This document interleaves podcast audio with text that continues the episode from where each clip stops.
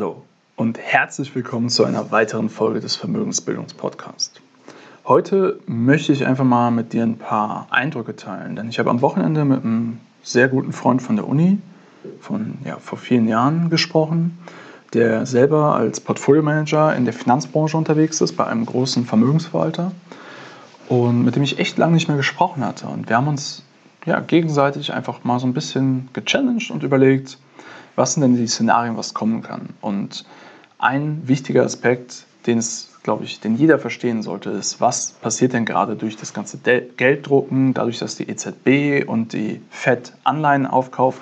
Was hat das zur Konsequenz? Was bedeutet das für dich? Was bedeutet das für zukünftige Renditen? Was bedeutet das aber auch zum Beispiel für Versicherungen und Pensionskassen? Und darauf möchte ich heute in der Folge mal kurz eingehen. Du willst als Frau mehr aus deinem Geld machen und endlich eigenständig selbstsichere Finanzentscheidungen treffen, damit du die Freiheit hast, dein Leben so zu gestalten, wie du es dir wünschst? Dann bist du hier genau richtig. Herzlich willkommen beim Vermögensbildungspodcast. Mein Name ist Florian Winkenbach. Ich bin erfahrener Finanzexperte und unabhängiger Finanzcoach für Frauen. In diesem Podcast erhältst du umfangreiches Expertenwissen und viele wertvolle Tipps für das richtige Mindset um finanziell erfolgreich zu werden, kostspielige Fehler zu vermeiden und von echten Erfahrungen direkt aus der Praxis zu profitieren. Ich wünsche dir jetzt ganz viel Spaß beim Zuhören, Lernen und Umsetzen.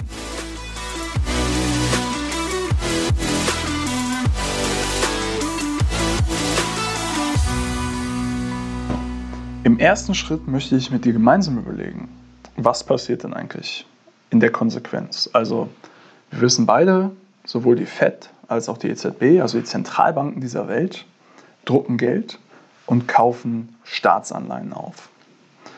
Und was passiert daran? Also, ursprünglich war das Quantitative Easing in den USA so gedacht, dass nur kurzläufige Staatsanleihen, ich glaube, bis zu drei Jahren gekauft werden können. Das heißt, dadurch werden die kurzfristigen Zinsen gesenkt und ja, die Bevölkerung wird dazu angeregt, Geld auszugeben, weil es sich nicht mehr lohnt, das Geld zu sparen. Und ähm, ja, andere ähm, Unternehmen und Gesellschaften werden dazu angeregt, Investitionen zu tätigen, weil sie sich das Geld günstig leihen können. Aber was passiert im Endeffekt? Die Fed ersetzt ja einen Investor, der vorher Interesse hatte, zu diesem Zins diese Sicherheit, also diesen, diese Staatsanleihe zu halten. Und dadurch, dass der Zinssatz im kurzfristigen Ende dann gesenkt wird, aber der Investor halt ein gewisses, ähm, ja, Rendite, eine gewisse Renditeanforderung hat, dann wird der Investor dazu gezwungen, zum Beispiel lang, langfristigere Anleihen zu kaufen.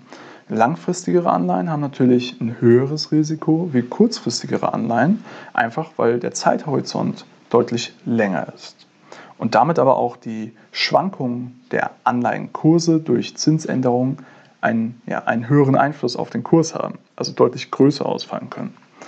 So, das heißt in der Konsequenz dadurch, dass jetzt ein Käufer da ist, der die ganzen kurzfristigen Anleihen wegkauft und dafür sorgt, dass das Zinsniveau sinkt, werden Investoren wie zum Beispiel Versicherungen oder Pensionsfonds, die halt dazu verpflichtet sind, eine gewisse Rendite jedes Jahr zu erzielen, um ihren ja, Versicherungsleistungen oder ähm, Rentenleistungen, also Pensionsleistungen, ähm, ja, gerecht zu werden und diese bedienen zu können, brauchen sie halt eine Mindestrendite. Und gleichzeitig soll es halt möglichst sicher angelegt sein, weil sie häufig ja auch diese Leistungen garantieren. So, in Deutschland zum Beispiel, wenn du jetzt eine private Rentenversicherung oder so abschließt, dann gibt es halt für diese Versicherung ganz klare Regulierungen, die besagen, wie viel Prozent davon sehr sicher angelegt, also 100% sicher oder sehr, sehr sicher angelegt werden muss, damit ja einfach sichergestellt ist, dass zu dem Zeitpunkt, wenn du in Rente gehst, deine private Rentenversicherung auch ihre garantierte Rente liefern kann. Und jetzt kommt das Dilemma, weil auf der einen Seite müssen die Versicherungen sicher anlegen, weil sie nicht spekulieren dürfen, zumindest nicht mit einem großen Teil des Geldes. Auf der anderen Seite wirft dieser sichere Aspekt einfach keine Rendite mehr ab. Das heißt, Investoren, die früher kurzlaufige, kurzlaufende Anleihen gekauft haben, werden jetzt gezwungen dazu, ins lange Ende zu gehen, also viel langlaufendere Anleihen zu kaufen, um dieselbe Rendite zu erwirtschaften wie vorher. So, jetzt geht das Ganze ja weiter. Die, mittlerweile ist die ganze Yield Curve, also die, Zinsstrukturkurve, runtergekommen. Das heißt, dass auch die langlaufenden Zinsen, dadurch, dass ja antizipiert wird, dass die EZB ähm, immer mehr kaufen wird, beziehungsweise die EZB auch mittlerweile und die FED mittlerweile langfristige Anleihen kauft, passiert dasselbe. Die Zinsen für diese Anleihen sinken wieder und dementsprechend können Investoren, die halt sicher investieren müssen, keine Rendite in demselben Ausmaß mehr erzielen. So, was passiert als nächstes? Das sind nicht nur die Versicherungen und Pensionskassen, das sind auch große Vermögensverwalter, die eigentlich ja, ihr Kapital vorher sicherer angelegt haben, jetzt aber dazu gezwungen werden, ähm, auszuweichen, um noch eine entsprechende Rendite zu erwirtschaften. So, von dem kurzen Ende ging es ins lange Ende. So, wenn das lange Ende jetzt auch runterkommt, dann ist die Frage, was geht als nächstes? Als nächstes geht es auf, der, auf dem Kreditspektrum, also auf dem Risikospektrum runter. Das heißt, ähm, von der Kreditwürdigkeit von sehr kreditwürdig, wie zum Beispiel Staatsanleihen der USA oder Deutschland, geht es runter zu weniger kreditwürdig. Also sprich ähm, Ländern, die risikoreicher sind, also bei denen ein Ausfallrisiko äh, oder wahrscheinlicher ist, die einfach nicht so sicher sind wie ähm, eine Investition in deutsche oder amerikanische Staatsanleihen. Sagen wir zum Beispiel jetzt in italienische Staatsanleihen. So, das wäre der nächste Schritt. Das heißt, diese Investoren müssen mehr Kreditrisiko nehmen, um die gleiche Rendite zu erwirtschaften. Das ist das eine. Und jetzt ist es aber mittlerweile so weit, zum Beispiel Italien hat auch vor kurzem eine Anleihe mit, ich glaube, um die 0% Zinsen rausgegeben, ähm, was vor einem Jahr undenkbar gewesen wäre. Aber das heißt, dass auch da immer mehr die Nachfrage steigt, weil die Investoren ausweichen. Dadurch treibt es die Zinsen runter. Und dadurch sind die Investoren wieder gezwungen auszuweichen auf andere Titel. Das heißt, dann geht es in den, in den Bereich High Yield, also hochverzinsliche Anleihen, die halt deutlich riskanter sind, weil sie auch extra High Yield heißen oder Sub-Investment Grade und nicht Investment Grade. Also die Ausfallwahrscheinlichkeit dieser Emittenten ist deutlich höher.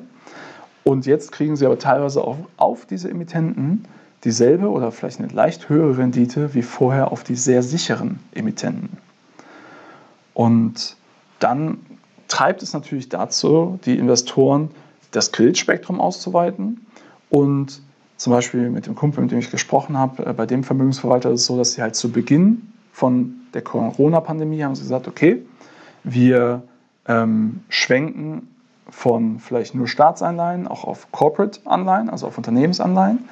Aber da suchen wir uns die Sektoren raus, die halt sehr stabil sind und sehr, sehr gut performen werden. Also zum Beispiel Technologie ähm, wäre jetzt so ein Sektor gewesen, ähm, der einfach von Corona entweder unbetroffen bleibt oder sogar extrem stark profitiert, weil jetzt viele von zu Hause aus arbeiten, Zoom benutzen und all diese Aspekte. Und ja, mit der Zeit ist aber genau das passiert, dass halt der Markt insgesamt genau diesen Trend gesehen hat, in diese Richtung gelaufen ist, dadurch die, das Zinsniveau für Unternehmensanleihen aus dem Technologiesektor, die ja gut performen, auch wieder runtergetrieben hat.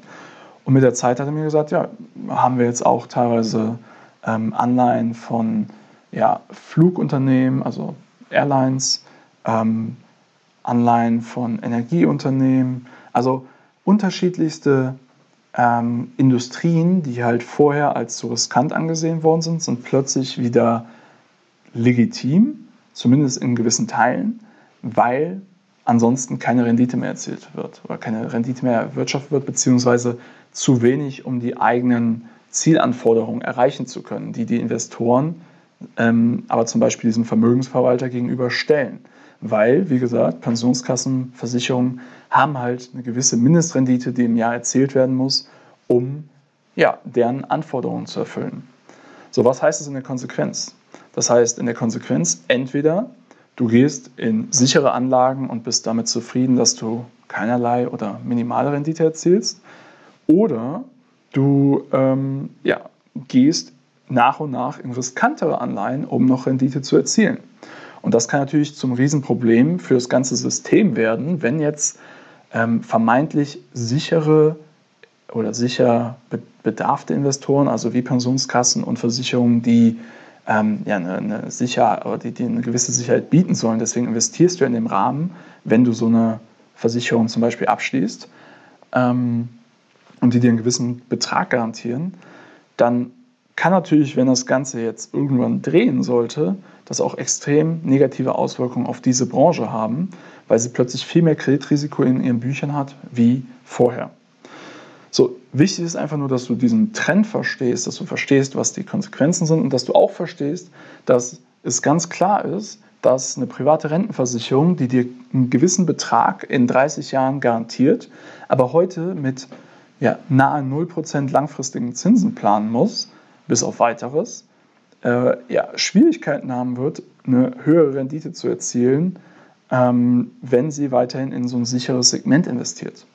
Und das heißt, dass zum Beispiel ähm, ja, eine private Rentenversicherung, in die du einzahlst, die dir zwar einen gewissen Betrag garantiert, dann vielleicht 10% oder so von deinem Kapital, wenn du das möchtest, in Aktien investiert, damit versucht, eine gewisse Rendite zu erwirtschaften, aber effektiv du ja, relativ glücklich sein kannst, wenn du fast plus minus null in 30 Jahren von deinem Geld wiederbekommst.